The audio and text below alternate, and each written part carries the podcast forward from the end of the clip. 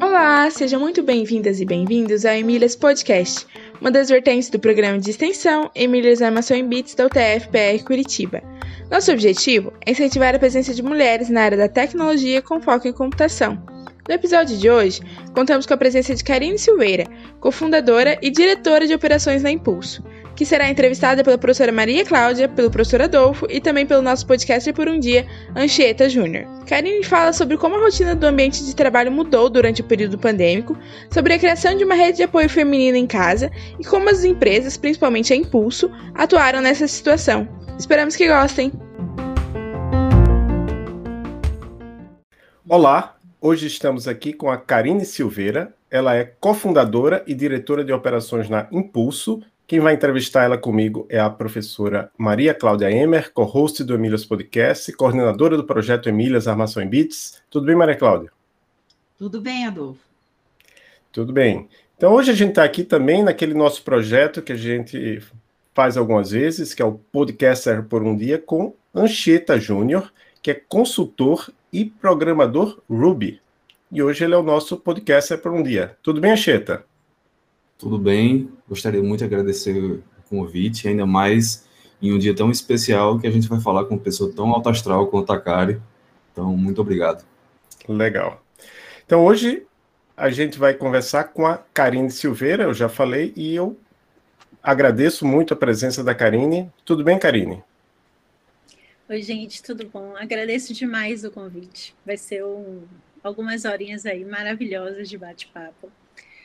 Eu sou a Kari Silveira, mas ninguém me chama de Kari Silveira, de Karine Silveira, todo mundo chama de Kari. Né? Então, meio que o Karine Silveira já morreu ao longo é, da minha história. É um prazer estar com vocês. Eu tenho muito para contar. Já são mais de 28 anos assim de carreira, não só na área de tecnologia, mas também na área de educação. Então, eu acho que a gente vai conseguir bater um papo muito legal sobre muitas coisas desse universo de tecnologia. É um prazer imenso estar com vocês e mais ainda com a Anchieta, que eu amo de paixão, que a gente já trabalhou junto. Então, estamos num fórum maravilhoso. Muito legal. Então, eu... Karen, é isso? Karen. Karen. Não, não entendi se é Karen ou Karen, com E ou com I? Com I, Karen. Karim. Não, mas tem um N? Não, sem N. ah, entendi, entendi. É uma, uma abreviação. Então, Kari. É. Então, Kari, para começar, a gente falou já na, na, introdução que você é cofundadora e diretora de operações na Impulso. Então, eu queria saber o que é que é a Impulso, o que é que faz a Impulso? A Impulso, nós estendemos os times de tecnologia dos nossos clientes, né? Então, o que a gente faz é a gente monta e aloca times perfeitos para os desafios dos nossos clientes, de empresas de, pequeno, de grande e médio porte. Então, empresas como, por exemplo, a Smart Fit, a Globo, a James Delivery, uh, ClickBuzz, uh, Veloz, Cielo, né, Alelo. Então, a gente tem um pool de grandes é, empresas, médio e grande porte, com tecnologias completamente diferentes e com desafios completamente diferentes. Só que o objetivo da Impulso vai muito além de simplesmente montar esse time e disponibilizar para o cliente, né? Os nossos profissionais, que a gente carinhosamente chama de impulsors, eles têm todo um acompanhamento da Impulso, né? Um acompanhamento de carreira mesmo, é o que a gente chama de gestão continuada. Então, ele está no cliente, mas a gente tem um time multidisciplinar na Impulso, com pessoas de pessoas, de projetos, de produto, que acompanham a trajetória desses profissionais. Então, identificando o que eu chamo principalmente de alinhamento de propósito. O que é importante, desafiador para o Anchieta nesse momento, pode não ser importante, desafiador para o Anchieta daqui a seis meses. Né? Então, a gente faz todo um trabalho de gestão de carreira, de conhecer essas pessoas, né? dentro de um processo bem high touch, né? bem um time grande de mais ou menos 50 pessoas trabalhando com esses profissionais e com essas profissionais para que a gente encontre esse alinhamento de propósito e principalmente para que a Impulso fique feliz, que os profissionais fiquem felizes e que as empresas fiquem felizes, porque a gente acredita que é a única forma de fazer dar certo. Não adianta a gente trabalhar naquilo que a gente não gosta, no lugar que a gente não quer estar. Então, esse é o nosso desafio.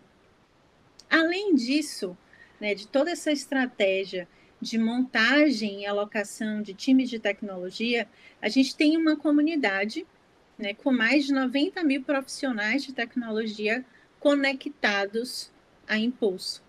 Então, são profissionais de desenvolvimento, back, front, gestão, designers, QAs, toda a galera de infraestrutura, dados. Então, qualquer tipo de perfil necessário para desenvolver um software e que a gente nutre e engaja fazendo meetups quinzenais, blogs, estratégias de mentoria, assessments de carreira. A gente tem um chat, né, que todo mundo se conecta e conversa e interage, né? Então, curadoria de conteúdo também, porque esse é um dos grandes desafios hoje para quem está na, na carreira de tecnologia. Tem muito conteúdo, como organizar, quais são os melhores, como eu começo a estudar alguma coisa. Então, a gente trabalha de ponta a ponta esse universo da galera de tecnologia. Certo, então deu, a gente consegue entender um pouquinho o que é impulso, né?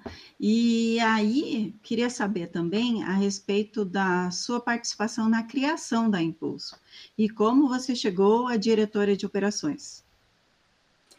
Vamos lá. É, de formação, eu sou doutora em linguística. Então, eu tenho aí 15 anos, mais ou menos, do universo acadêmico, trabalhando em universidade, galgando espaços dentro da universidade. Só que eu sempre botei o meu pé em tecnologia. Então, quando eu terminei minha graduação, é, eu sempre fui uma ansiosa por estudar coisas. E durante a graduação, eu era uma apaixonada por Chomsky. Chomsky, modelagens de linguagem, tudo que, de certa forma, né, a gente bota o pé em ciência da computação. Então, linguagens matemáticas, de como você modelar as línguas naturais. E aí, eu decidi fazer ciência da computação. Tudo bom, fazer ciência da computação, estava lá no auge é, das discussões sobre padrões, reconhecimento de fala, de voz. Bom, é isso aí que eu quero. E aí eu fui fazer ciência da computação. Eu cheguei a fazer um ano de ciência da computação. E aí, é, abri uma seleção para o mestrado em linguística e eu fiz a seleção, passei. E justamente o meu projeto era com inteligência artificial e linguística. Só que eu sou de Salvador e lá na Universidade Federal da Bahia não tinha ninguém para orientar o meu projeto. É, então, eu tive que abrir mão do meu projeto, não podia, sou filha única. Na época, meu pai estava com uma doença terminal, então eu não podia sair de Salvador para ir para Campinas, para seguir dentro desse universo da inteligência artificial. E eu mudei o meu todo o meu projeto para uma parte de reconhecimento de sons. Então, continuei no reconhecimento né, de, de padrões de fala, e fiz mestrado, fiz doutorado mas sempre ali dentro, aquele meu ano de ciência da computação me manteve conectado com a comunidade de tecnologia, que era o que eu curtia, né? Então eu comecei a dar aula e aí, é, mais ou menos ali por volta dos meus 38 anos, hoje eu estou com 46, eu fiz assim, gente, então eu vou completar 40 anos e eu não sei se eu quero continuar fazendo isso eu quero fazer algo completamente diferente. O que, que eu vou fazer para os meus próximos 40 anos? Né? E eu decidi mudar. Foi quando eu entrei na HI Labs, né? É, que é uma, um ateliê de software.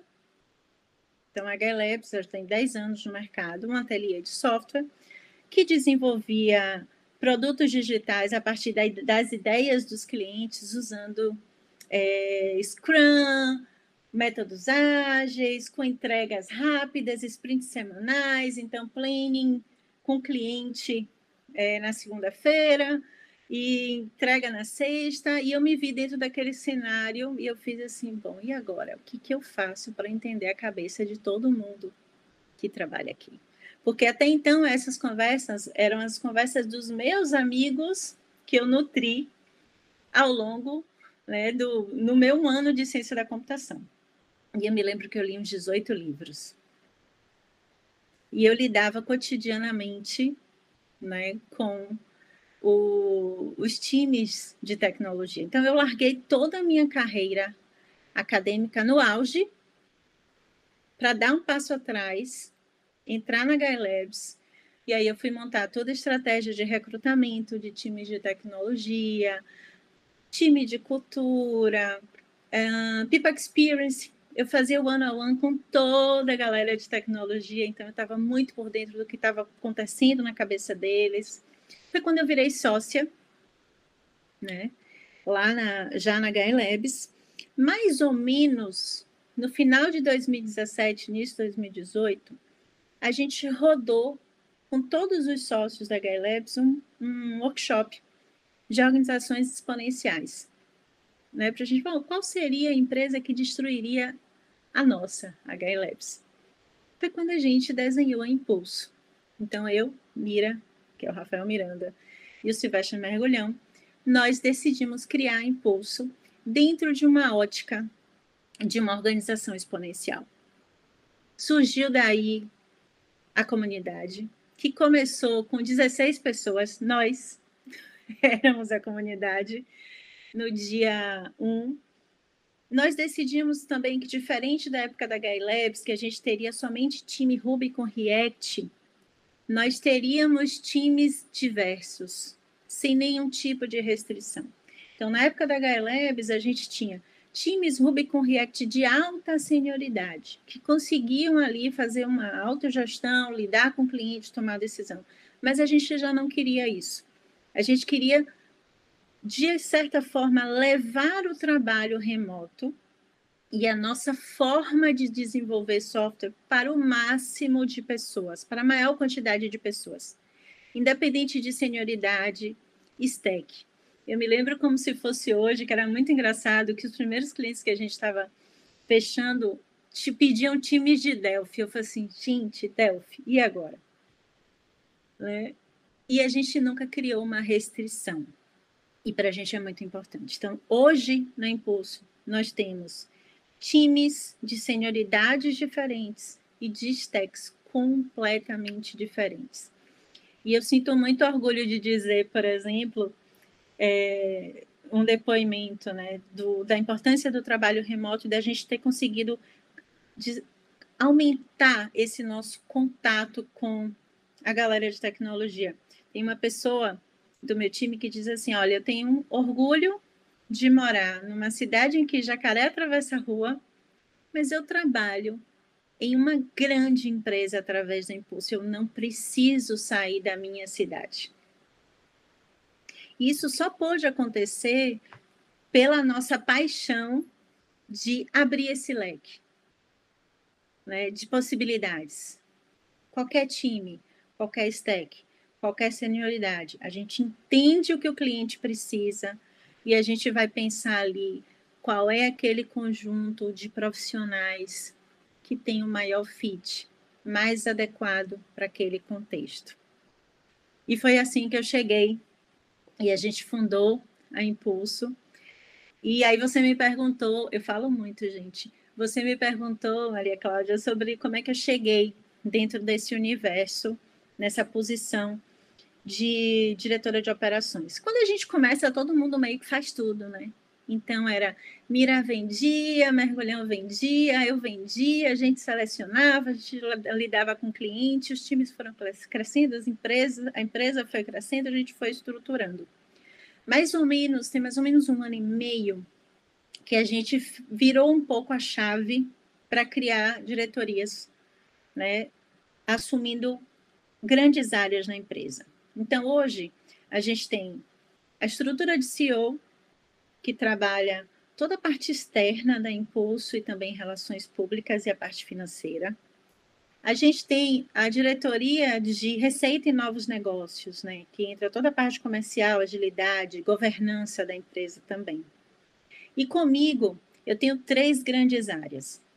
A área de montagem de times de tecnologia, que junto com essa área a gente tem toda a gestão continuada. Então, acompanhamento de cliente, acompanhamento de profissional, mentoria, ajudar os profissionais a ramparem com mais facilidade dentro de um cliente, a gente entender a cultura do cliente para ver se aquela cultura faz sentido né, para aquele profissional, para aquela profissional que a gente alocou. Também também está dentro da minha área a network, que é a nossa comunidade. Então a gente, como a gente dialoga com o mundo de tecnologia, como é que a gente faz com que essas pessoas se conectem com a gente? E está também comigo o nosso time interno de tecnologia, que a gente chama carinhosamente de high-tech. Né? Esse time de tecnologia é o meu braço esquerdo e direito. Por quê? Nós somos uma empresa de pessoas. Então a gente gosta de fazer tudo com pessoas. Eu sou uma pessoa de pessoas. Mas é o meu time de tecnologia que consegue criar sistemas customizados e pensados para a minha operação. Né? Então, para que eu não precise otimizar pessoas, para que eu otimize processos, para que eu otimize ferramentas. Né? Então, é, esse, esse é o meu dia a dia. Fazer com que eu tenha times de tecnologia que performem super bem dentro de clientes com culturas, desafios e estratégias completamente diferentes. E ajudá-los a fazer dar certo. E aí, eu, aproveitando, pegando um gancho aí numa coisa que você falou, que é a questão do. Por conta da pandemia, eu sei que muitas empresas adotaram trabalho remoto, algumas até pretendem continuar. Isso, em alguns trabalhos que eu tenho visto, isso pode ser um problema, talvez, num, longo, num prazo mais longo para mulheres, porque ao ter que trabalhar em casa e sem ter o apoio, por exemplo, de uma creche, alguma coisa, uma escola para deixar a criança, na sua experiência da, da Impulso, está tá tendo um impacto de fato maior para mulheres? Tá. Para Impulso, eu sempre gosto de limitar um pouco, porque a gente tem um cenário diferente. A gente é remoto desde o dia zero. Né? Então, Criança passa chorando, criança que diz oi no meio da reunião faz parte do nosso dia. Né? Mãe que está amamentando e conversando comigo aqui também, e a gente lida com isso naturalmente. Então, é muito comum nos meus times. Cari, peraí, peraí, peraí, deixa eu cuidar aqui da Alice. 30 segundos eu volto. Não, relaxa. Então, a gente já é assim.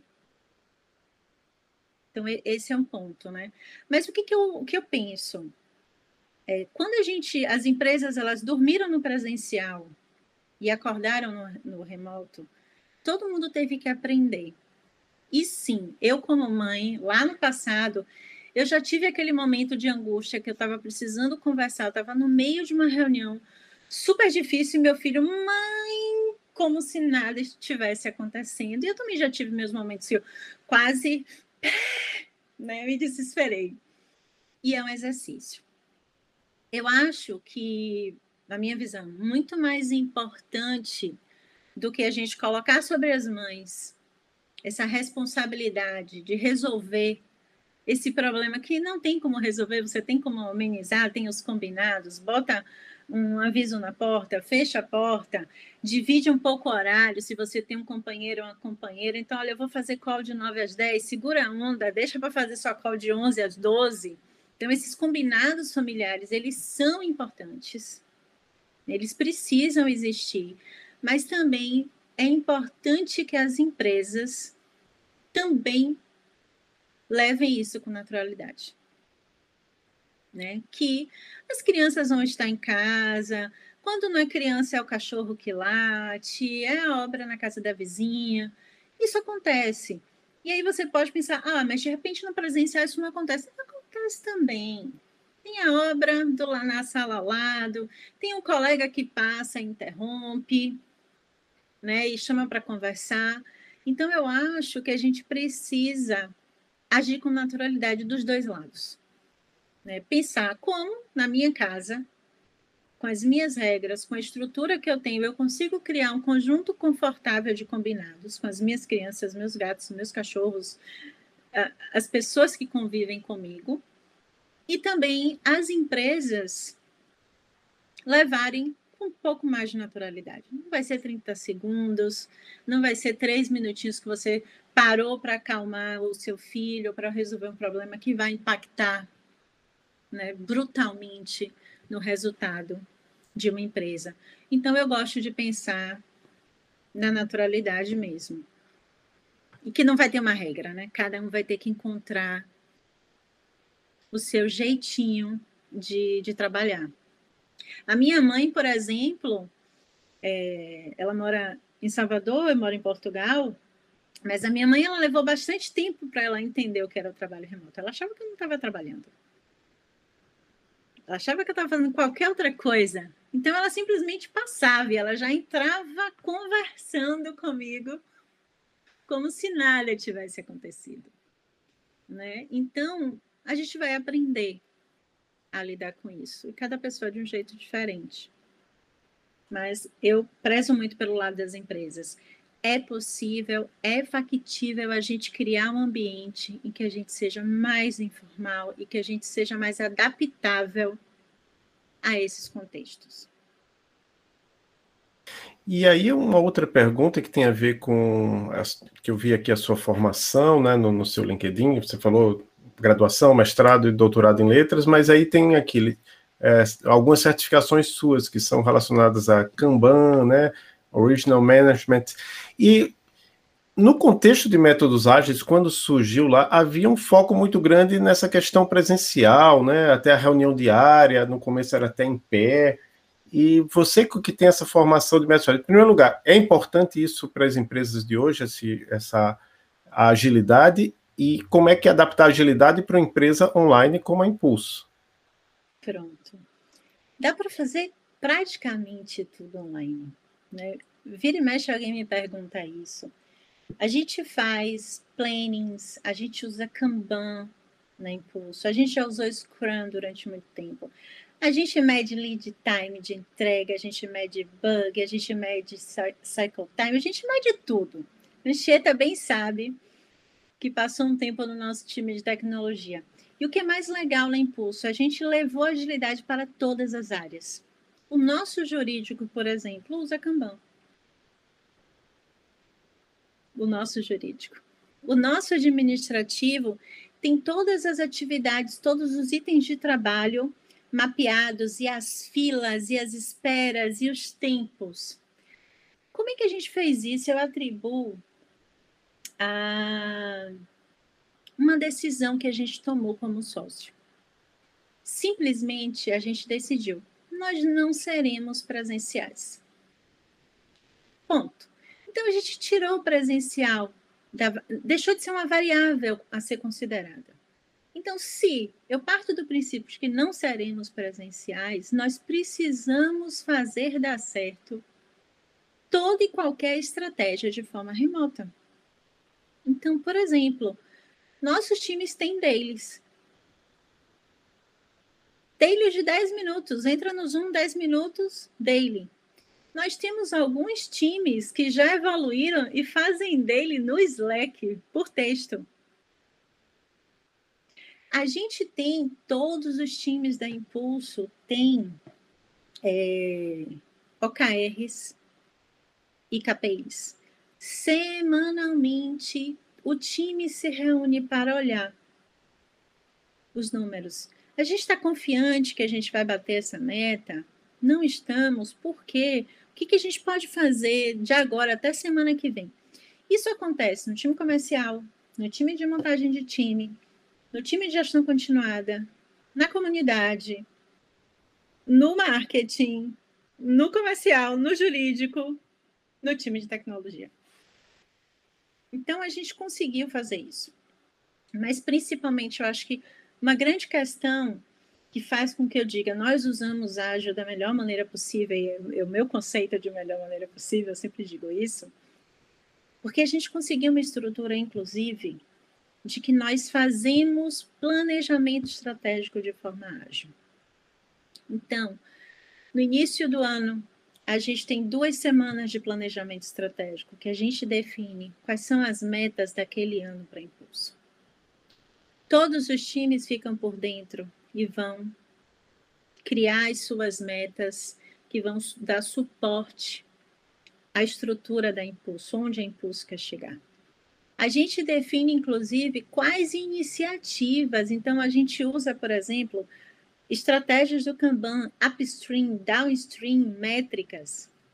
Só que a gente tem muita tranquilidade de semana a semana olhar para o nosso planejamento como se ele fosse um produto e dizer: Isso aqui não faz mais sentido, corta. Pintou uma ideia nova, vamos aqui. Gente, se pintou uma ideia nova, ela não pode, só, não pode ser simplesmente colocada, senão a gente não entrega nunca. O que, que sai para entrar algo novo? Então, esse exercício, que é muito né, da agilidade, de você pensar em interativo incremental, de você estar o tempo todo olhando e mudando, entregando, né? A gente faz em todos os sentidos. Em tudo. Então, eu coloquei lá que eu quero entregar alguma coisa, mas eu tenho total tranquilidade de virar para o meu CEO e dizer: mergulhão, diante de A, B ou C, mudei de ideia, não vou mais fazer isso, porque diante do que está acontecendo agora eu quero mudar e eu mudo, conversamos e seguimos em frente. E a cada três meses a gente está olhando, a gente olha nosso orçamento todo mês. Muda daqui, muda de lá, está faltando dinheiro, tira daqui, tira de lá. Isso é agilidade né, em todas as áreas é, da nossa empresa. Então a gente conseguiu fazer e a gente faz isso de forma remota. Sempre. Inclusive, vendemos de forma remota.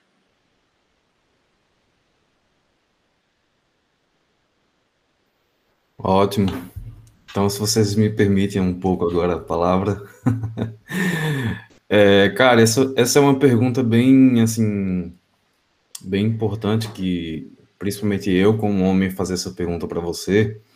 É, se você já enfrentou dificuldades, é, tanto na escola, no trabalho, ou em qualquer outro ambiente, pelo fato de você ser mulher. Sim, eu sabia que ia acontecer essa pergunta, imaginei. E eu fiquei pensando, é, e eu queria trazer um momento que eu acho que foi um momento que me marcou muito. Né? Eu nunca. Se você me perguntar, Kali, você pensou muito sobre isso ao longo da sua vida? Não até esse momento, quando aconteceu. É, eu trabalhava numa universidade e eu fazia uma coordenação de vários cursos. E em determinado momento eu sentei com o meu diretor e ele me perguntando várias coisas, estava funcionando, o que não estava funcionando, tal. E nada do que eu falava respondia. Né? Até então, eu achei que era ok. Né? Não tinha virado a chave. Especificamente nesse dia, é, aconteceu que ele ligou para o meu head de tecnologia na época. E o meu head de tecnologia entrou na sala e ele falou assim: Eu não sei responder nada, é ela que manda em tudo. E aquele momento me marcou brutalmente, porque eu acho que é justamente isso. Não adiantava que eu dissesse não ia fazer sentido, né? E aí eu, eu, gosto muito da sua fala, Anchieta, da gente ouvir as pessoas, ouvir as mulheres, ouvir todos, né? E foi muito interessante porque ele rapidamente, né, a gente tinha essa relação, né, muito fácil. E eu me lembro que nesse momento foi quando eu fiz assim, olha, era nesse contexto que eu estava e eu nem tinha percebido, né? Depois disso, eu saí, não, não exatamente por esse motivo, né, mas por questões de valores, e não era mais o que eu queria fazer, eu não queria mais estar no meio acadêmico, né, eu queria fazer algo diferente. E eu tenho muito orgulho de ter construído uma empresa onde eu quero trabalhar. Né? Que todo mundo tem espaço para falar, todo mundo tem espaço para ser exatamente o que é. Eu sinto muito orgulho, por exemplo, eu acho uma das coisas que me incomodavam, eu, eu demorei para refletir sobre isso, são aqueles ambientes que você tem que pensar demais sobre o que você vai falar. Né? Isso é ruim. Não é um ambiente confortável nem confiável, um ambiente de confiança. E eu construí isso na minha empresa. Eu sinto na Impulso que as pessoas simplesmente podem falar o que elas querem falar. Pode ser que fale uma besteira, a gente fala, aí, ó, isso aqui não tem nada a ver. Mas simplesmente elas possam falar do jeito que elas acham que devem falar e do jeito que elas são. Então, esse foi um momento é, que me marcou e que me fez passar a refletir um pouco mais sobre isso.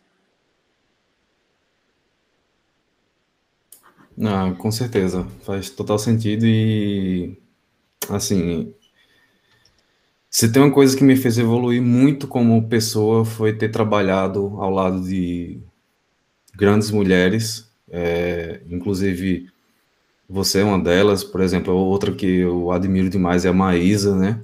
Porque você tem que, é, eu não diria se esforçar, mas você tem que evoluir a, ao tratar, ao ser uma pessoa mais polida, a ser uma pessoa mais um, que tem que tem uma habilidade maior de ouvir, de respeitar, de polir suas palavras, né? Porque você está lidando com pessoas diferentes, de backgrounds diferentes e, enfim, as mulheres sempre me ensinam mais do que os homens. Oh, fico feliz. Legal de ouvir isso e também. Fico muito né? feliz em ser uma referência para você também. É, essas são aquelas, aqueles momentos que a gente enche o coração e diz assim: Uau, a gente está aqui por isso. Ah, pode ter certeza que você, para mim, é uma referência gigantesca. Oh, obrigada.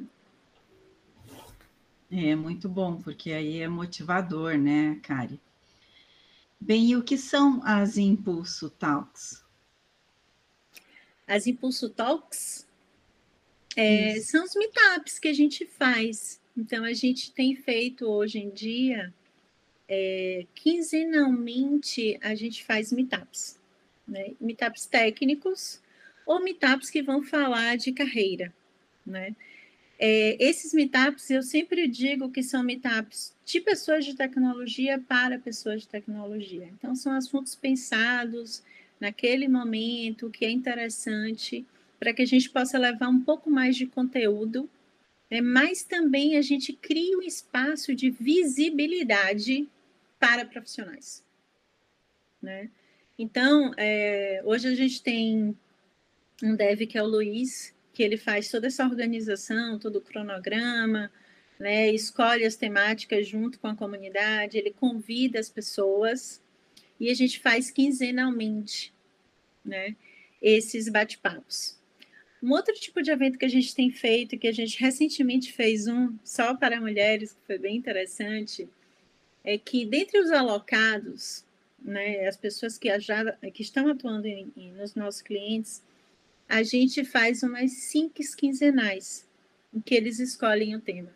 E foi muito interessante. A gente teve um grupo de meninas que puxaram uma noite de conversa entre elas, e claro, tivemos os meninos também.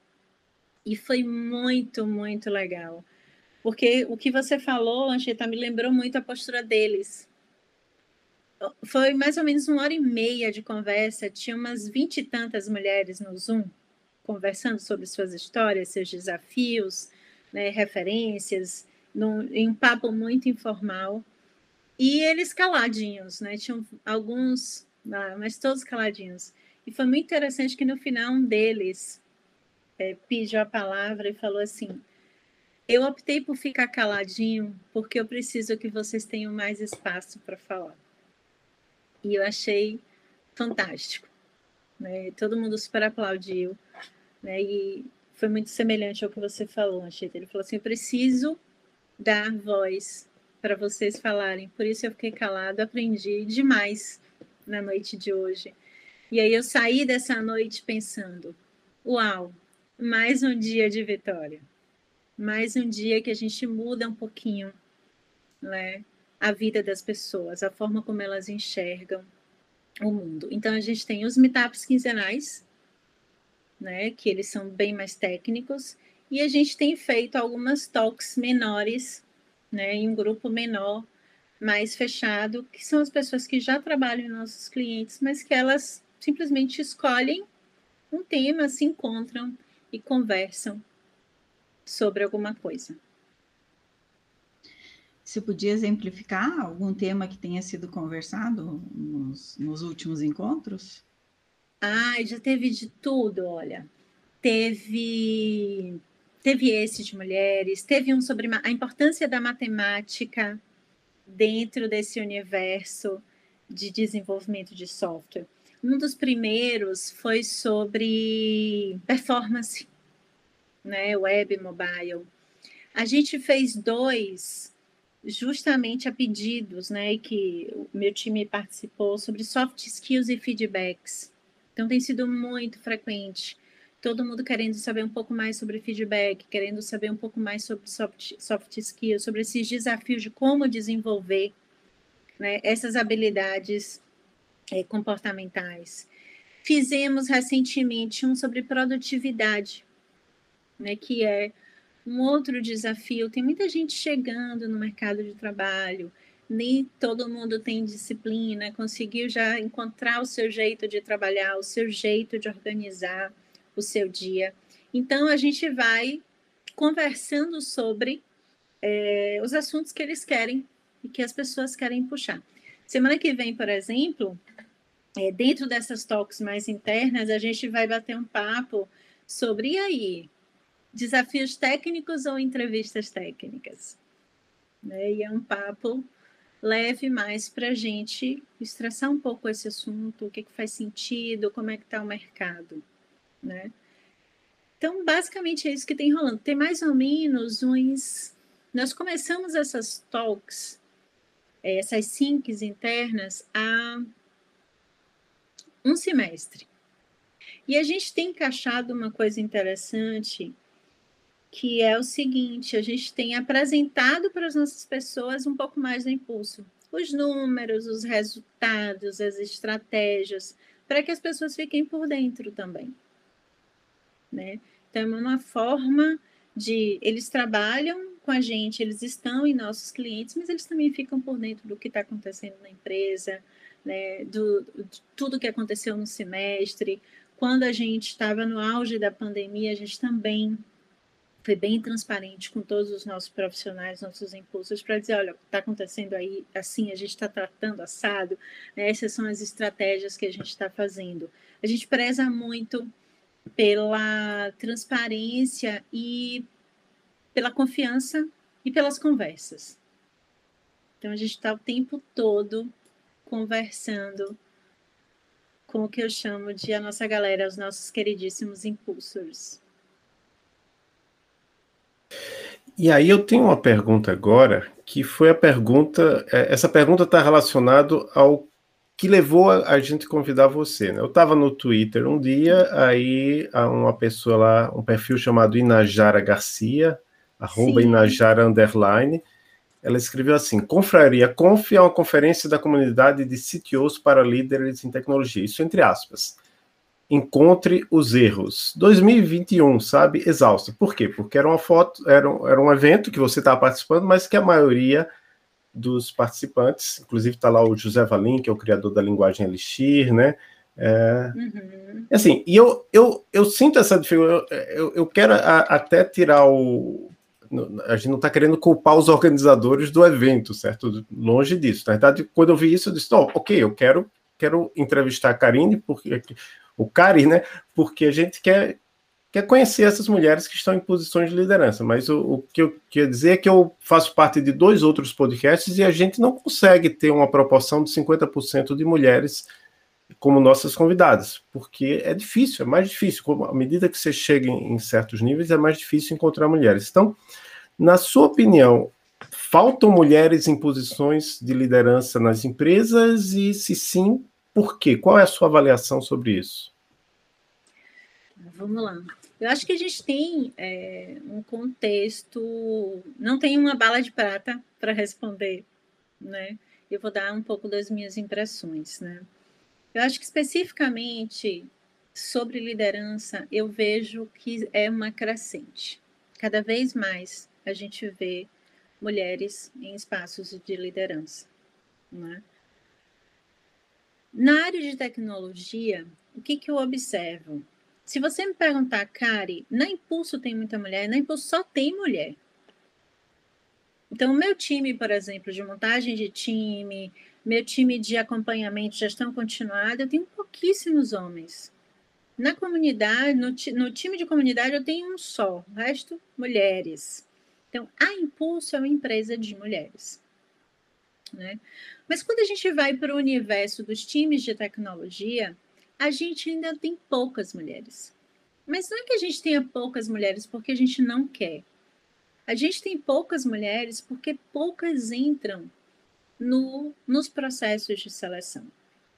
E eu converso muito com as meninas, e o que eu observo é que não é que elas não estejam preparadas. Existe, é, eu brinco que existe uma falta de ousadia. Então, assim, os homens olham os requisitos, ah, eu tenho 50%, vou fazer o processo, vai que. As mulheres, elas vão olhar os requisitos, e eu me incluo nessa. Não estou me tirando dessa história, não. Vão olhar os requisitos e ela vai querer ter 110 dos requisitos. Ela só precisa de uma parte. Então, eu acho que a gente precisa fazer um trabalho para crescer, e vem crescendo o número de mulheres na área de tecnologia, isso é fato, né? Mas eu acho que falta ainda essa ousadia que os meninos têm de vou lá, se der errado, já tenho não mesmo. E a gente não é assim. Né? A gente, apesar de dizerem que as mulheres são racionais, são emocionais, não, as mulheres são extremamente racionais e ponderadas, até demais. E talvez isso faça com que a gente aposte menos, né? Então eu gostaria de ter meu time, por exemplo, quando entra uma menina num fluxo, uau, olha uma menina. Vamos lá, vamos lá, vamos, vamos alocar uma menina, teremos mais uma menina no time. O time vibra. Sobre a liderança, eu vejo que cada vez mais a gente está presente. Ainda num volume muito menor que os homens, mas que eu acho que isso é consequência da, da gente ainda precisar de um pouco mais de tempo, de mais mulheres na área de tecnologia, mais um pouco mais de mulheres para a gente ir assumindo essa liderança. Mas eu vejo mulheres fantásticas assumindo lideranças. E eu tiro pelo meu time, gente. Meu time tem mulheres maravilhosas. Que eu tenho muito orgulho, são de tecnologia, e que eu tenho muito orgulho delas estarem no meu time. Que passaram por todas as dores e medos e percalços, mas que chegaram. Mas eu acho que a gente ainda precisa usar um pouquinho mais. E é interessante porque quando eu olho um pouco da, da minha carreira, eu digo a todo mundo: eu não sou uma pessoa do não. Eu sou uma pessoa do sim. Isso é bom e ruim. Mas até agora, eu sempre fui aquela que meu time diz: a Kari já está com roupa de ir. Se alguém diz assim, vamos fazer isso, vamos. Não sei se vai dar certo, não sei ainda como fazer, mas a gente senta, estuda, descobre e faz. E eu sempre fui assim. Né? Então, eu aceitei os desafios, né? do tipo, eu já tenho o não mesmo, na pior das hipóteses vai dar errado, mas, pô, se der certo, vai ser massa. É, e eu gosto muito de falar isso porque eu acho que foi isso que me trouxe até aqui. E aí, claro, né, aceitei o desafio, o desafio imenso, a gente lê 18 livros, vira à noite, sábado, domingo, feriado, mas faz parte. Né? A gente já, já entrou dentro desse processo. É... Mas eu penso muito sobre a questão do, do ambiente confiável. Por que, que eu digo isso? A gente hoje fala da questão das mulheres no universo de tecnologia. Eu fiz letras e eu vivenciei a dificuldade dos homens héteros no curso de letras. Minoria, era uma minoria, e que lidavam com um contexto hostil, inclusive. Né? Então, eu gosto muito de pensar em que como a gente, empresa, como a gente, sociedade, independente da pessoa, independente do contexto, a gente consegue criar um ambiente confortável e confiável para que as pessoas sejam o que elas são, para que elas consigam entregar o que elas têm de melhor. Né? Porque o talento, a magia, só surge num ambiente de confiança. Senão você fica muito mais preocupado em se você como você está sendo visto, o que, que você pode falar, até onde você pode falar, ao invés de você estar tá criando coisas legais, resolvendo problemas interessantes, colaborando com seu time. Então, eu, eu penso muito nessa minha época de curso de letras, em que eu tinha um monte de mulher, um ou dois homens héteros, e que transitavam ali dentro de um contexto extremamente hostil. Porque eles não eram vistos como héteros. Né? E como lidar com tudo isso? Então, vira e mexe, eu me remeto a esse contexto, que acaba sendo semelhante ao não ter voz, né, ao preconceito, ao rótulo, tudo isso. É, se antes de fazer uma, uma próxima pergunta aqui, se você me permite, eu tudo isso que você falou, assim, eu, eu presenciei demais dentro do Impulso, né? E posso citar um nome, posso, poderia citar vários, mas se tem um nome que ficou muito marcado, assim, para mim, foi o da Maísa, né? Que ela, pelo menos na época em que eu entrei, ela era o ex-design. E assim, como você citou, era assim, nas deles estava ela amamentando a Elise, né, que é a filhinha dela, tinha três meses na época. E assim, tem um, um, um profundo respeito e admiração assim, pela Maísa, não só pela profissional que ela é, mas por, pela capacidade de, de, de, impor todos esses papéis que ela é. Ela precisa ser aquilo, né? precisa ser mãe, precisa ser esposa, precisa ser, às vezes, dona de casa, precisa ser a profissional que ela é. Então, é isso. Eu acho que a Impulso ajuda demais as pessoas em relação a isso. E você também citou sobre skills, né? Algumas soft skills. Então, eu queria saber, na sua opinião, quais são as skills, tanto hard quanto soft, é, de profissionais de TI mais importantes é, no mercado de trabalho hoje. Hoje eu digo que o mercado ele está meio maluco, né? Então existe uma muitas vagas, muitas vagas legais, é, empresas de fora levando profissionais brasileiros, levando no sentido de estão trabalhando no Brasil remoto para empresas de fora. Então, a gente tem hoje uma escassez de profissionais. Em compensação, a gente também tem um espaço maior para pessoas com menos experiência. Então, de certa forma, existe hoje uma movimentação no mercado que, pela ausência dos ultra especialistas, as empresas estão abrindo espaço para né, acolher profissionais menos experientes. Uma coisa que eu sempre digo e é batido é: a gente contrata pelas hard skills e demite pelas soft skills. Né? Isso é fato. Até que ponto as universidades, as universidades elas estão conseguindo ensinar as soft skills, né? Porque assim, hard skill você faz um curso, soft skills você faz, mas só na hora que você vai entrar num conflito, na hora que você vai precisar comunicar, que você vai precisar dar visibilidade, que você vai descobrir como é, efetivamente. Então, quais são os grandes desafios que eu vejo hoje nos profissionais e nas profissionais de tecnologia. É autogerenciamento, disciplina, né? visibilidade, comunicação, colaboração. Né?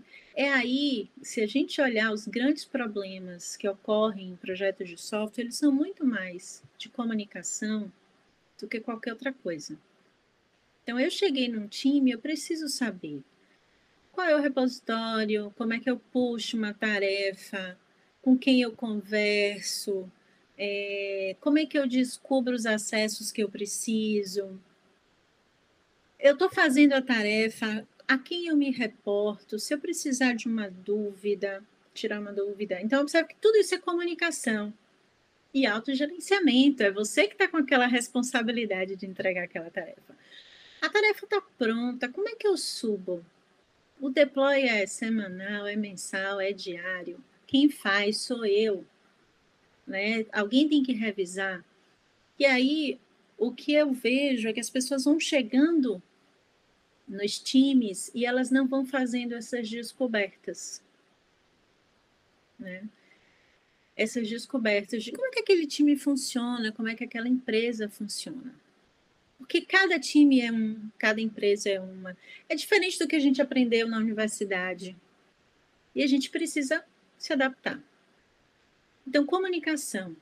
Uma outra coisa, dar visibilidade, principalmente quando a gente está no universo do trabalho remoto, dar visibilidade é fundamental. Por quê? Porque, infelizmente, se a empresa não for muito madura e o time não for muito maduro em termos de trabalho remoto, pode dar, passar para a empresa a sensação de que você não está fazendo nada. Por quê? Porque no presencial existe a ilusão de se você está sentado à frente do computador, você está trabalhando. É uma ilusão. A gente sabe. A gente está na, na frente do computador fazendo milhões de coisas e talvez a gente esteja trabalhando. Então, no remoto, é importante a visibilidade. Olha, a gente peguei essa tarefa, estou fazendo isso. É, alguém pode ir no Zoom para trocar uma ideia comigo? Então, é levar elementos do presencial para o remoto, dar visibilidade. Eu digo sempre a todo mundo: dar visibilidade não é controle. Quando eu digo, gente, o que, é que vocês estão fazendo? Não é porque eu estou querendo controlar a vida de ninguém, não. É porque, na maioria das vezes, quando a gente diz o que cada um está fazendo, geram insights. Pô, a Anchieta está fazendo um negócio que complementa o meu. Anchieta, vamos sentar aqui para ver como é que a gente sai com a solução legal. Dani, vi que você não puxou ainda essa tarefa, então eu nem posso puxar a minha, porque a minha depende da sua. Então, trabalhar em time, que hoje não existe mais trabalhar sozinho, né? a gente trabalha em time, significa conversar, significa dar visibilidade. Uma outra coisa também que eu falo que é muito importante é o autogerenciamento. Que horas eu começo a trabalhar? Como eu faço as minhas pausas? Como eu faço os meus combinados em casa para dar certo? Né? Como eu faço os meus combinados com meu time para meu dia ser produtivo? Eu, Kari, preciso saber como eu trabalho melhor. Eu gosto de trabalhar quatro horas seguidas ou não, eu gosto de trabalhar de meia meia hora, eu paro meia hora, resolvo, volto, dou uma descansada. Então, Autogerenciamento significa olhar para tudo que você tem que fazer e você ter consciência de que não vai dar tempo de fazer tudo e você escolher aquilo que vai gerar mais valor. Então, são várias skills que levam tempo, que só você vivenciando é para você melhorar. E hoje eu vejo uma grande dificuldade em relação a ter disciplina para trabalhar. Não é que as pessoas não queiram trabalhar, elas não sabem muitas vezes como começar a trabalhar. Como organizar o dia, como ter uma lista, uma ferramenta. E por mais que a gente conte, ela só vai saber quando ela meter a mão na massa, quando ela abrir o gira, criar as primeiras tarefas de trabalho, abrir o Trello, começar a conversar com as pessoas. Uma outra coisa que eu vejo e sobre skills que é muito importante, é a autoaprendizagem. Em um universo em que a gente tem tanta informação legal para consumir, porque sim, tem muita coisa, né? Se eu for listar, eu brinco que eu preciso de mais umas três vidas, se houver, para dar conta de tudo que eu quero estudar. Né? Então, eu sempre olho e fico frustrada.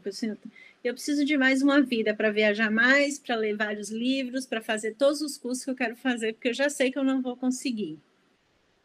Então, pensando nisso, é, entra na jogada um autoconhecimento. Qual é a forma que eu aprendo melhor? É assistindo meetup? É conversando com um colega? É codando em par? É fazendo curso? É assinando news para ver o que está acontecendo de novo? É começando um projeto open source para meter a mão na massa? Né? Como é que eu seleciono o que, que eu vou estudar nesse momento? Eu estudo o quê? Algo que um dia eu quero aprender ou eu vou ser aquela pessoa que eu estudo para resolver o problema que eu tenho agora? Então, observe que são decisões a serem tomadas e que são decisões que mudam ao longo da história, né? Eu, por exemplo, eu sou a pessoa é, do curso online, porque aí eu eu dou o tom do meu tempo. Eu sou a pessoa do ler dois livros ao mesmo tempo.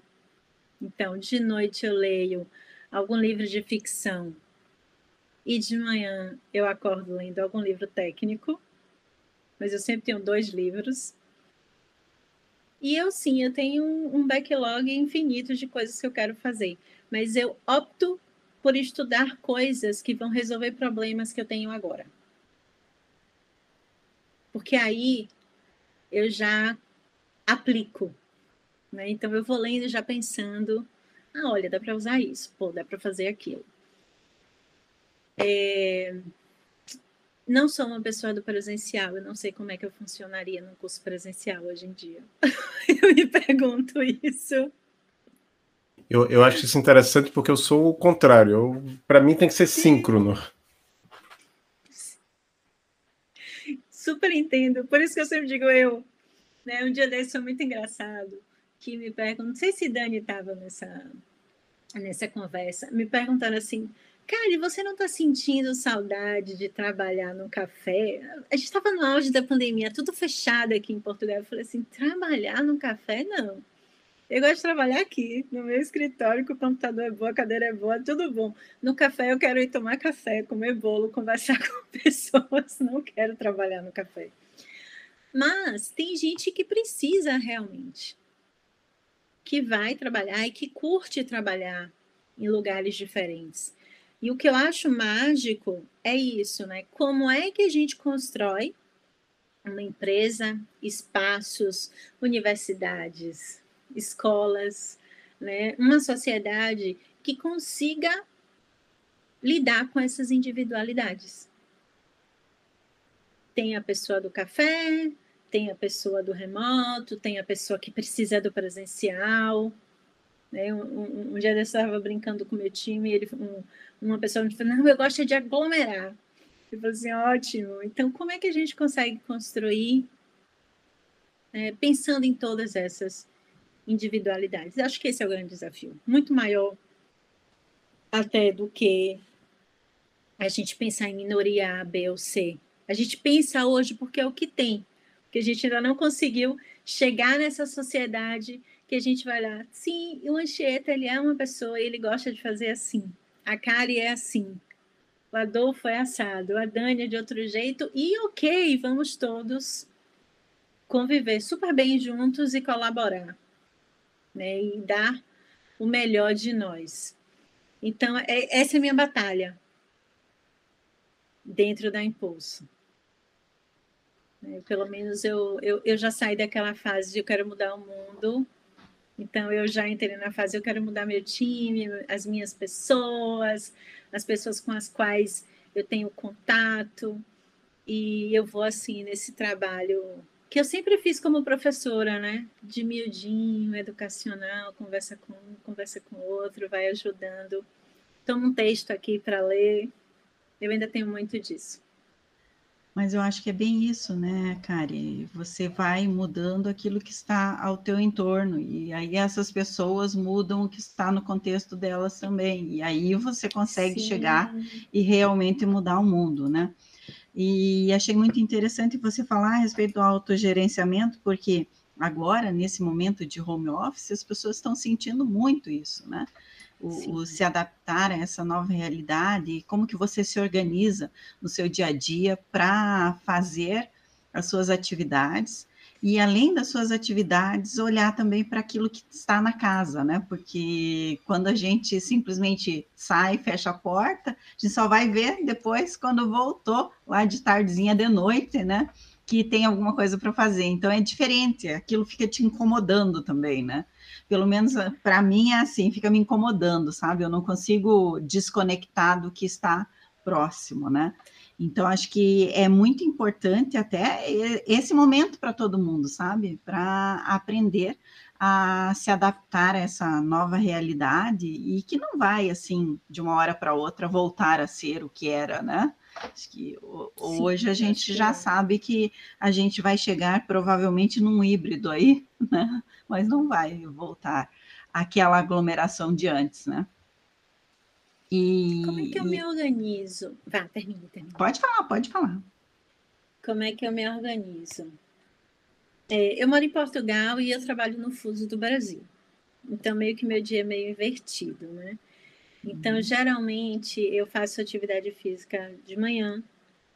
E eu começo a trabalhar aqui em Portugal mais ou menos em torno de uma hora, duas da tarde, que é nove, dez horas né, da manhã aí no Brasil. Então, eu faço exercício físico dia sim, dia não. Nos outros dias é o dia que a gente dá uma geral na casa, é o dia que a gente para para ler.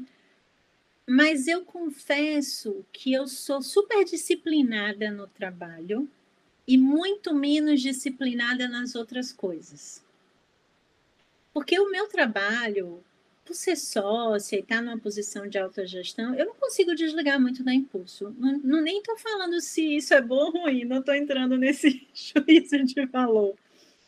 Então eu, tô, eu me sinto o tempo todo trabalhando. Mas isso não é ruim, porque eu amo o que eu faço. Né? Mas eu tento equilibrar. Então eu faço atividade física dia sim, dia não, nos outros dias é o dia que a gente faz outras coisas pela casa, por nós, tal. E aí a gente começa a trabalhar ali por volta de, de uma hora da tarde, a gente almoçou tal, e levamos geralmente até 8, 9, 10 horas da noite. Mora aí o perigo. Porque a gente vai jantar tarde, vai assistir série, quando a gente olha, já deu uma hora da manhã, a gente está trabalhando. Como é que eu organizo o meu dia? É, e eu faço um trabalho com o meu time em relação a isso todas as nossas reuniões elas já estão pré-agendadas no calendário. Uma das premissas da cultura da impulso é: se não está na agenda, é porque não vai acontecer. Então a gente sempre coloca tudo na agenda. Né? Inclusive, a gente coloca na agenda as coisas de fora. Então, eu abro a agenda do meu time, tem o pessoal que está fazendo educação, fazendo ginástica no meio da tarde, tem o pessoal fazendo mestrado na quinta-feira, tem o pessoal que tem aula de canto terça e quinta, 18 horas, que a gente já sabe que não pode ultrapassar muito aquele horário, se precisa daquela pessoa. Então, a gente tem toda uma empresa orientada à agenda mesmo. Né? A gente evita muito. Bom, isso facilita, porque você começa a semana já sabendo, é dia de segunda, sempre tem essa reunião, na terça tem aquela reunião contra o time, na quarta, quinta-feira é um dia mais light, que dá para fazer mais deep work, né? Então, a gente coloca tudo. Eu coloco, por exemplo, na minha agenda, o dia que eu vou escrever a news para entregar para a Dani. Então, eu escrevo uma news uma vez por mês.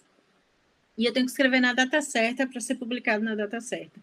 Eu boto na agenda. Por quê? Para não correr o risco de simplesmente entrar qualquer outra coisa e eu não conseguir entregar a news no prazo certo.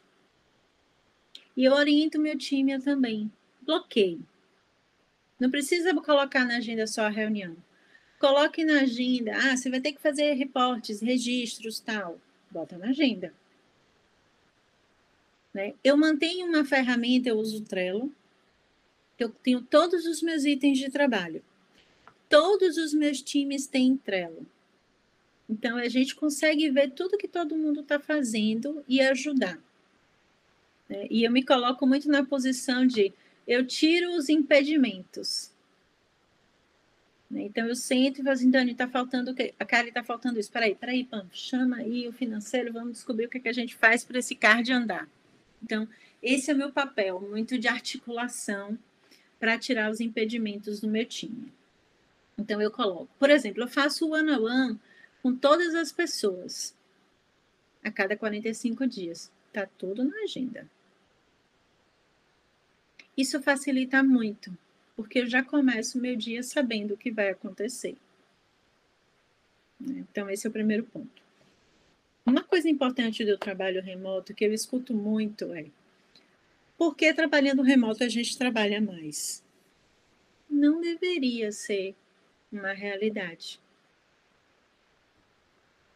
Né? O que, que a gente precisa observar? Você está trabalhando mais horas ou você está trabalhando de forma mais diluída? Porque de repente você consegue tirar um horário de almoço maior. Se você não está produtivo naquele momento, você pode pausar um pouquinho, respirar e voltar. Né? Mas a gente precisa desmistificar essa ideia de que o trabalho remoto ele é exaustivo. Se ele está sendo exaustivo é porque ele não está bem implementado porque ele não deveria ser mais exaustivo do que o presencial. E a gente escuta muito. Quando a gente entrou no auge da pandemia, a gente fez um trabalho bem consultivo com os nossos clientes. Né? Então, sentamos com todos eles, tiramos todas as dúvidas, ajudamos todos eles a implantarem processos remotos e até abrimos a nossa agenda para outras empresas e outras pessoas que gostariam de conversar com a gente sobre isso mas ainda escuto muita gente falando né, sobre a questão do trabalho remoto ser exaustivo. Uma outra coisa que eu sempre vejo bastante é a questão da confiança. E aí me perguntam, mas, Kari, como é que você sabe que as suas, que as suas pessoas estão trabalhando? Porque elas entregam. Se elas entregam, elas estão trabalhando. Pouco importa se elas começaram sete da manhã, oito da manhã, se ela consegue fazer em meia hora o que eu achava que ela ia fazer em duas, uau, ótimo, muito melhor. Dá tempo para ela fazer outra coisa da vida, né? E eu acredito que as relações de trabalho elas precisam partir de confiança. Se eu não confio na pessoa, por que eu contratei? Se eu não confio que aquela pessoa vai trabalhar, por que eu contratei? Né? Então, é, dentro da impulso, a premissa da gente é a gente confia que as pessoas estão dando o melhor que elas podem nos dar. E se elas não estão dando, talvez o problema esteja em nós, que a gente precise fazer uma abordagem melhor, treinar melhor, dar um melhor suporte. Né? Para que a gente crie um ambiente em que as pessoas aprendam a trabalhar, que as pessoas curtam e se sintam bem. Eu, particularmente, nesses 10 anos de trabalho remoto, dentro de área de tecnologia, com times de tecnologia, eu tive raros problemas de pessoas que não trabalhavam, mas raros. Geralmente as pessoas abraçam as causas e elas trabalham de forma bastante flexível, entregando muito. Mas existe essa questão né, do controle. E aí eu brinco, coloque tudo numa boa ferramenta faça a gestão dos itens de trabalho e lidere as pessoas. Porque aí você não vai ficar preocupado se a Kari está trabalhando de madrugada, se ela está trabalhando sábado, domingo e ela foi ao cinema na quarta-feira. O que importa é ela entrega, colabora com o time. E aí, muitas vezes, a gente fica vendo é, excesso de reunião na tentativa uhum. De manter a pessoa ali logada. Reunião, oito, vamos fazer dele, oito da manhã. Oito, oito da manhã não funciona.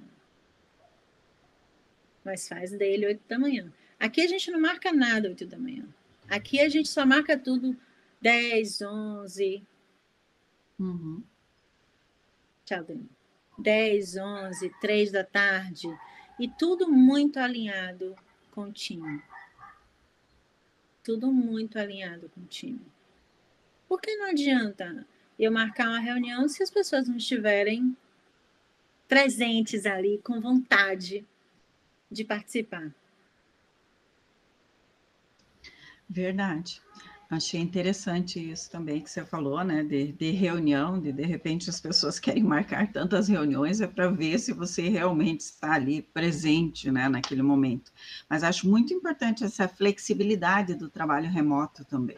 O problema é a gente aprender a lidar com isso e o outro também a aprender a lidar com o trabalho remoto, com o seu trabalho remoto, né? Digo assim, sim. o empregador também aprender a lidar. Então, aí, sim, se, sim, quando a gente conseguir esse equilíbrio, tudo vai, vai ficar muito melhor, com certeza. Mas agora a gente tem um momento que é de motivação, né? Para você motivar as meninas, né? Então, o que você diria para as meninas ou para as mulheres que estejam aí pensando em mudar de carreira, né? Ou em seguir a carreira da computação? Poxa, vamos lá. É... Eu acho que é o espaço e é a hora. Né? Eu fiz uma mudança de carreira com 36 anos. Então, não tenham medo de fazer isso. Eu acho que nunca a gente teve tanto conteúdo legal disponível né, para fazer cursos bons. A gente nunca teve tanta gente ao mesmo tempo é, cheia de energia para ajudar as mulheres a se tornarem desenvolvedoras. Eu me lembro no passado eu fiz um curso de Python e é muito engraçada essa história, né? Eu fiz um curso de Python numa, e na época eu estava na HLabs, era todo mundo Ruby. E aí eu falei no, retrospecto, assim, gente, eu me matriculei no curso do, de Python. O quê? Você vai estudar Python e por que não Ruby? Eu falei assim, porque eu escolhi Python e agora vocês vão ter que me ajudar. E aí eles abriram um canal no Slack, me ajudaram a montar ambiente, todo mundo de Ruby, mas vamos lá ajudar a Kari e resolver o curso de Python, né? Então, hoje a gente tem uma sociedade que, claro, não é perfeita, é, nem todo mundo está no mesmo caminho, mas eu nunca vi tantos movimentos legais em prol de mulheres na área de tecnologia, como nós temos hoje. E aí a minha dica é: se preocupem menos com os processos seletivos e façam.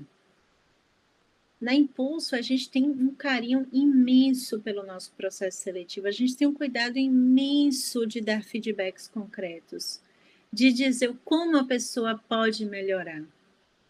E isso é rico. Né? Então, muitas vezes a gente abre mão simplesmente de receber um feedback. E quando alguém para uma hora, uma hora e meia, para dar um feedback, isso é de um carinho brutal. Né? É valioso. O Anchieta está aqui, ele já fez algumas das nossas entrevistas, já deu feedbacks para alguns dos nossos candidatos. Então, a gente preza muito pelos feedbacks. Então, vá pelo feedback, vá pela experiência. Né? E não, esquece os requisitos. Pense no processo. Então, eu fico triste em ver que as meninas precisam entrar mais nos processos seletivos. Precisam entrar mais, ousar mais. Pensem menos nos outros, pensem menos nos meninos, pensem mais em experimentar. Né? Vai e vai na, na naturalidade. Eu sempre digo que nós temos skills que a gente carrega e a gente não deixa nada de fora. Quando me perguntam, Kari, você fez uma transição de carreira. Eu carreguei toda a minha bagagem. Eu tive que começar muita coisa do zero, sim. Eu tive que aprender agilidade do zero, tecnologia do zero, lidar com pessoas completamente diferentes do zero, muita coisa do zero. Mas eu carreguei toda a minha mochila de bagagem, toda a minha expertise em comunicação, em articulação, quanto eu sou didática, o quanto eu consigo envolver as pessoas, o quanto eu consigo olhar para um papel e construir algo do zero que vem de toda a minha trajetória na área acadêmica. Então, a gente não abre mão da nossa bagagem, a gente só amplia a nossa bagagem. E quando a gente precisa, a gente sai acionando. Né? E quando a gente entra num desafio de fazer um produto digital, produto digital vai muito além do código. Vai tem o time, tem como você lida com comunicação, tem como você lida com a sua liderança, tem como você se articula com seu time, tem os insights e ideias que você carrega ao longo da sua trajetória. E isso, para mim, é o mais importante. Quando a gente está em time. Então, assim, não se coloquem para baixo, não pense que o mundo é feito de código. Código é uma parte da história, mas a gente carrega nossa bagagem né? E eu brinco, a gente carrega nossa bagagem, como é que a gente consegue organizar a casa e manter tudo estruturado, e os filhos, e equilibrar tudo. Isso são skills que nos faz ser menos conflituosos, que nos faz gerir muitas vezes melhor um time, porque a gente tem que lidar com pessoas com múltiplas personalidades. Né? Então, eu acho que é isso, é entre nos processos, Esqueçam o passado, esqueçam o que as pessoas estão pensando. Curta o processo seletivo e vai que dá certo e você começa e entra em times que fazem sentido, né, para você. Mas tem que dar o primeiro passo sem receio mesmo. A gente precisa, é o que eu brinco, vamos ousar. Tem que ir, tem que ir, já vamos vestir a roupa de ir, vamos. Depois a gente pensa nas outras coisas. Que tem muita menina legal, muita mulher legal na área de tecnologia e que vai fazer muita diferença nos times. Sabe as palavras. Eu oh, obrigada. Eu digo porque eu tenho mulheres maravilhosas no meu time. Eu sou testemunha viva disso.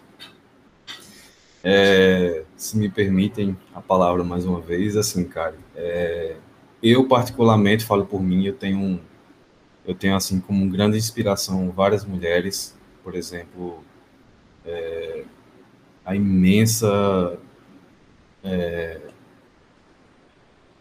o nome assim de, o nome já fala por si só, né? Por, por exemplo, Loiane Gruner, tive, tive a grande satisfação de conhecê-la pessoalmente em um dos encontros de GTGG. É, no mundo Ruby, no mundo Rails, aí eu tenho a Eileen Estelle, tem Sandy Metz, tem vários outros nomes assim que eu diria que eu me inspiro até mais hoje em certas mulheres do que nos homens, porque as mulheres hoje, elas, quando elas é, se propõem a, a fazer isso que você falou, né, aparecer, a, a estar presentes ali na comunidade. Parece que o impacto delas é, é muito maior. Eu sinto isso, pelo menos. Então, assim, aproveitando, eu gostaria de perguntar se você tem é, alguma mulher assim que te inspirou na sua carreira. Gente, eu tenho várias. É, e nenhuma dessas famosas. É interessante porque eu, eu gosto de pensar nas mulheres do dia, né?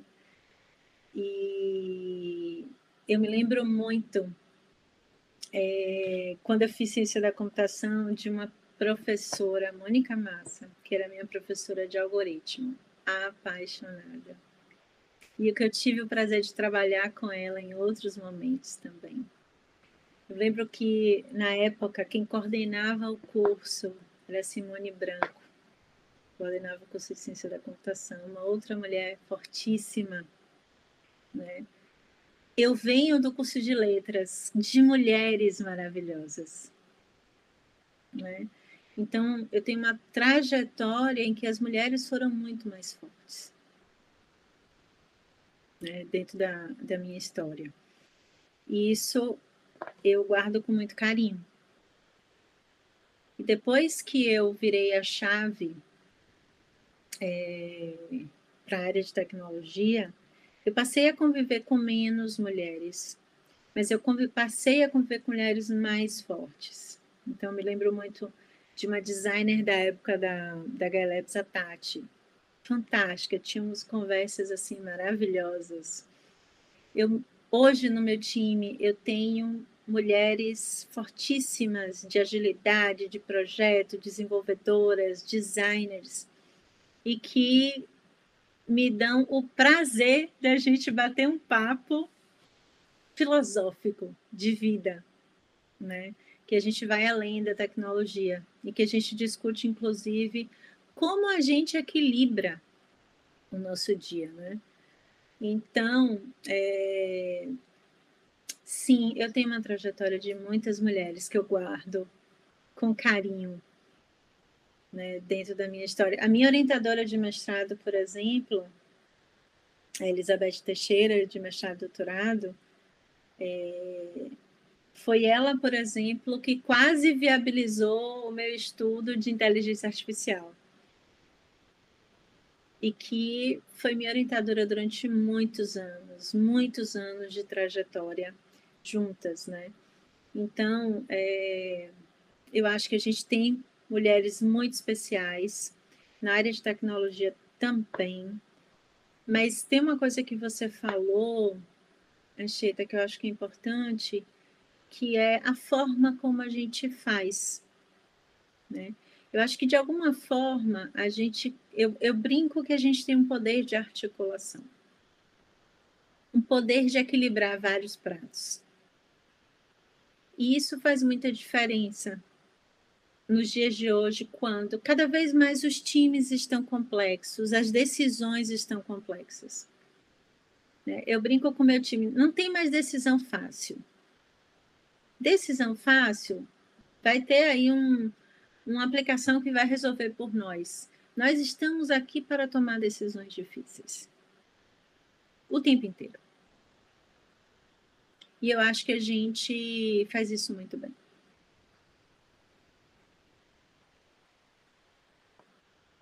Então, a próxima pergunta, já chegando perto da finalização do nosso episódio, é, a gente vai pedir indicação, um, dois ou três livros, filmes. Sim, é, não, fique à vontade e a gente vai anotar e colocar na descrição do episódio. Olha, eu trouxe alguns filmes e séries que eu acho que são bem emblemáticos para o universo feminino, que é Estrelas Além do Tempo. Não sei se vocês já assistiram, daquele grupo de mulheres matemáticas, que eu acho que super vale a pena. É, o Handmaid's Tale, que é muito bom. Eu adoro qualquer coisa que me leva ao mundo distópico, porque me faz refletir sobre o uau, já pensou se isso acontece? Eu assisti uma série muito legal na Netflix também, sobre uma mulher que dá uma virada bem forte na vida dela, que é nada, nada, nada ortodoxa, acho que é unortodoxa em inglês. Assim, pensando em filmes e série, esses foram que me marcaram recentemente. E aí eu separei duas categorias de livros, né? Livros mais técnicos, por assim dizer, e livros que eu gosto de dizer livros para a vida. E nos livros técnicos, eu gosto muito do Agilidade Emocional, da Susan David que eu acho que ele dialoga com muitas das questões que nós mulheres temos, né? Da ansiedade, a falta de ousadia, do pensar demais, de como lidar com o mundo. Na verdade, o mundo ele é do jeito que é, você que molda do seu jeito e às vezes você molda de um jeito que não lhe favorece.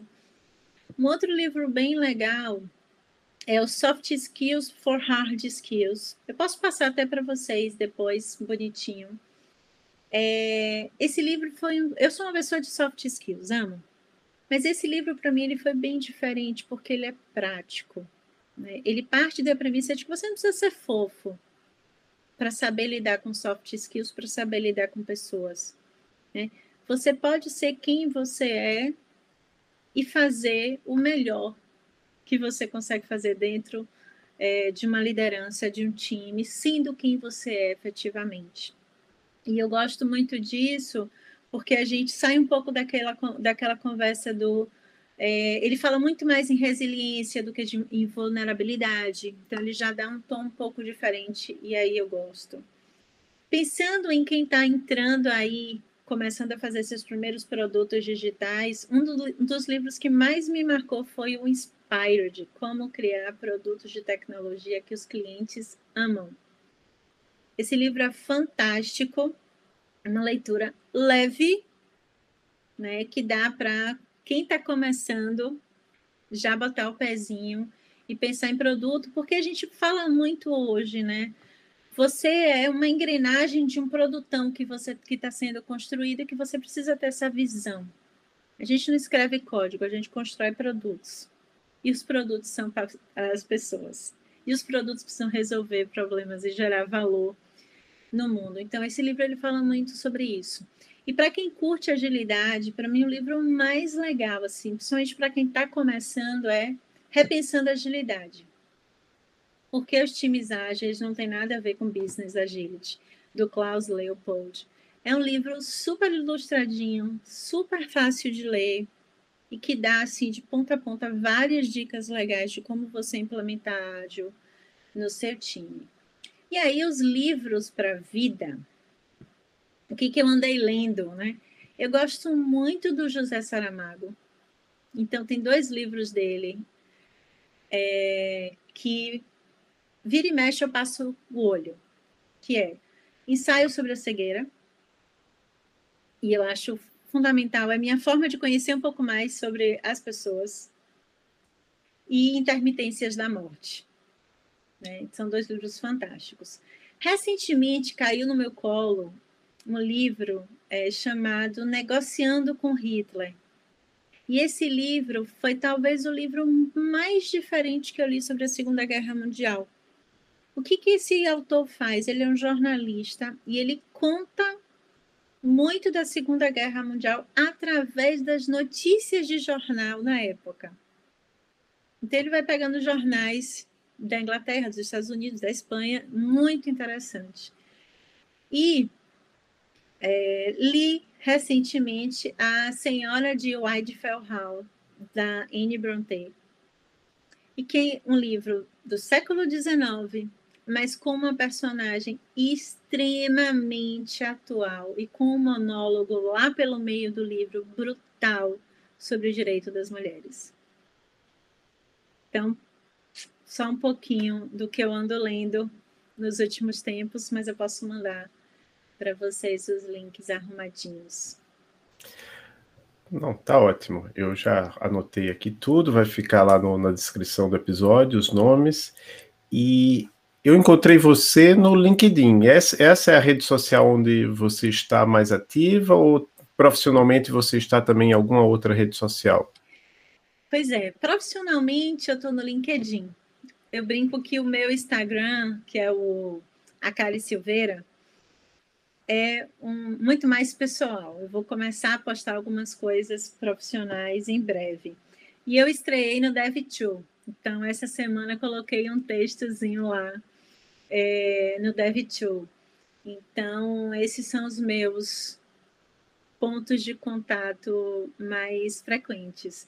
E curto muito conversar, então todo mundo que me aborda no LinkedIn eu bato papo, todo mundo que me aborda em todos os lugares eu bato papo. Como eu sempre digo, é o que eu gosto de fazer, é conhecer pessoas e conversar com as pessoas. Né? Então eu estou basicamente nesses três lugares. No Insta, tem o Instagram da Impulso, que é bem legal, que é o arroba Universo Impulso onde a gente divulga muito conteúdo de qualidade para a galera de tecnologia. Então, tem algumas coisas minhas lá também. Joia. Então, eu vou agradecer inicialmente ao Anchieta Júnior, que foi o nosso podcaster por um dia. Muito obrigado, Anchieta. Eu que agradeço. Grande honra estar aqui com vocês. Cara, sensacional mais uma vez em todas as palavras que diz. Grande honra estar aqui e eu que agradeço. E eu passo a palavra para a professora Maria Cláudia agradecer a Kari e finalizar o episódio. Então, Kari, eu também quero agradecer. A conversa foi muito legal, né? Você vê que a gente ficou aqui praticamente uma hora e meia conversando, né? Então, quer dizer que você tinha bastante para contar para a gente, né? E também, assim, é... eu concordo com você que as meninas e as mulheres elas precisam se arriscar mais, né? Muitas vezes a gente realmente não se arrisca a gente acha que se você sabe 50% não é o bastante, então você tem que saber mais.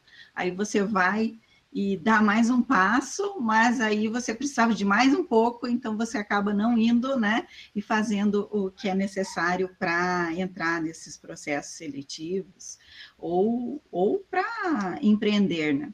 Então, acho que é, é, super importante essa mensagem que você passou aí para as nossas ouvintes, e para os nossos ouvintes também, né? E quero agradecer, muito bom ter conhecido você e falado com você aqui. Gente, eu agradeço demais, amei, né? me senti super acolhida e confortável nesse ambiente. Sobre essa questão do, da perfeição, eu acho que a gente tem uma dor muito grande, né? Eu acho que as mulheres foram criadas para serem perfeitas. Isso está mudando, mas vai levar um tempinho.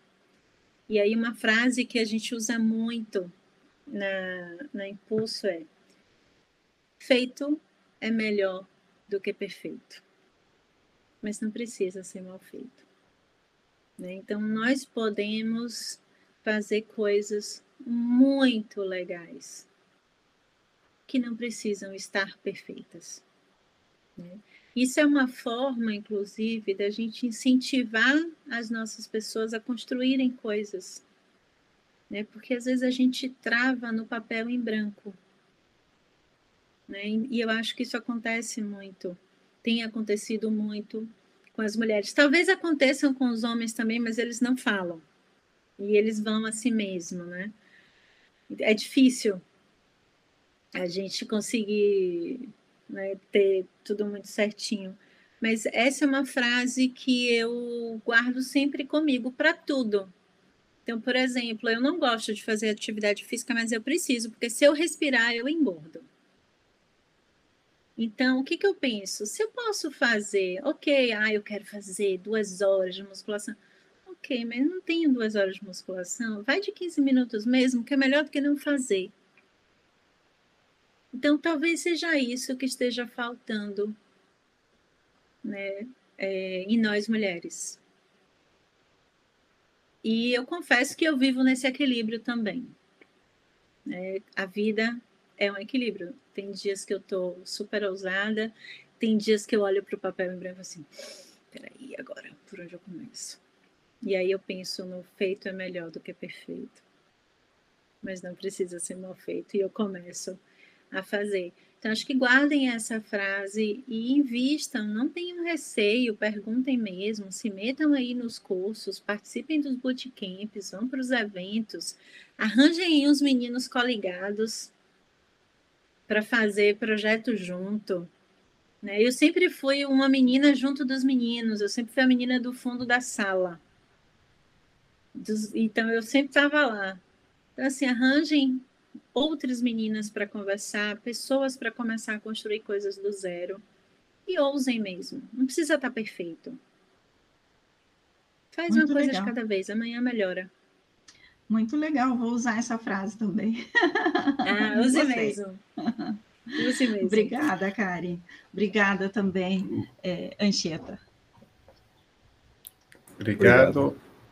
Obrigado todos vocês e até o nosso próximo episódio. Peço aos que nos escutam que nos sigam lá nas nossas redes sociais, no Twitter, no Instagram, no Facebook e nos sigam nos seus agregadores de podcast. Um grande abraço a todos. Muito obrigada.